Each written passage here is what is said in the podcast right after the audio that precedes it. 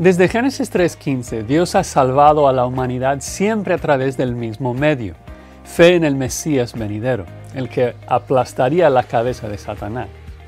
Pero luego en Génesis 19, Dios ratifica el antiguo pacto con una sola nación en todo el mundo, con Israel.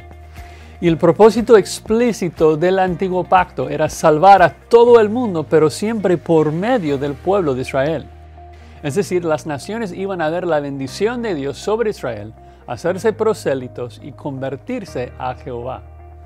Sin embargo, Israel no cumple con su parte del pacto, no obedece, y no quiso llevar la salvación a las naciones, como vemos en Jonás.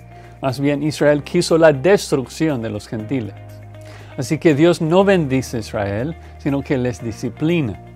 Y luego Dios manda a Jesús a establecer un nuevo pacto, un mejor pacto. Y es distinto al antiguo pacto porque ahora en el nuevo pacto Dios cambia a su pueblo desde el corazón. Ahora su pueblo puede obedecer. Pero es distinto también porque ahora cualquier persona puede creer en Jesús sin la nación de Israel. Ahora tanto judíos como gentiles pueden creer y ser salvos sin circuncidarse y sin la ley del antiguo pacto. Entonces la iglesia es diferente que Israel porque ahora la iglesia es el pueblo de Dios, compuesto de toda tribu y nación. Todo el que cree en Jesús sin tener que obedecer la ley de Israel.